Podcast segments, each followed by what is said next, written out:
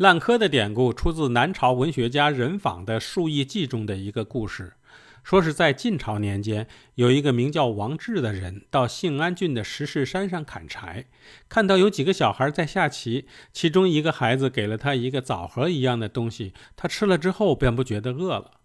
等王志看了一会儿棋，起身的时候，发现斧头柄，也就是柯，全烂糟了，于是回家。更让他惊奇的是，回家后发现他已经没朋友了，因为同龄人都不在了。他孙子已经七十多岁了，当真是山中方一日，世上已千年。后来人们就把烂柯和下棋联系在了一起。清朝的象棋大家余国柱编撰了一部象棋谱，就叫《烂柯神机》。如今浙江衢州，也就是原来的信安郡，已经将石室山改名为烂柯山。有兴趣的朋友不妨去看一看。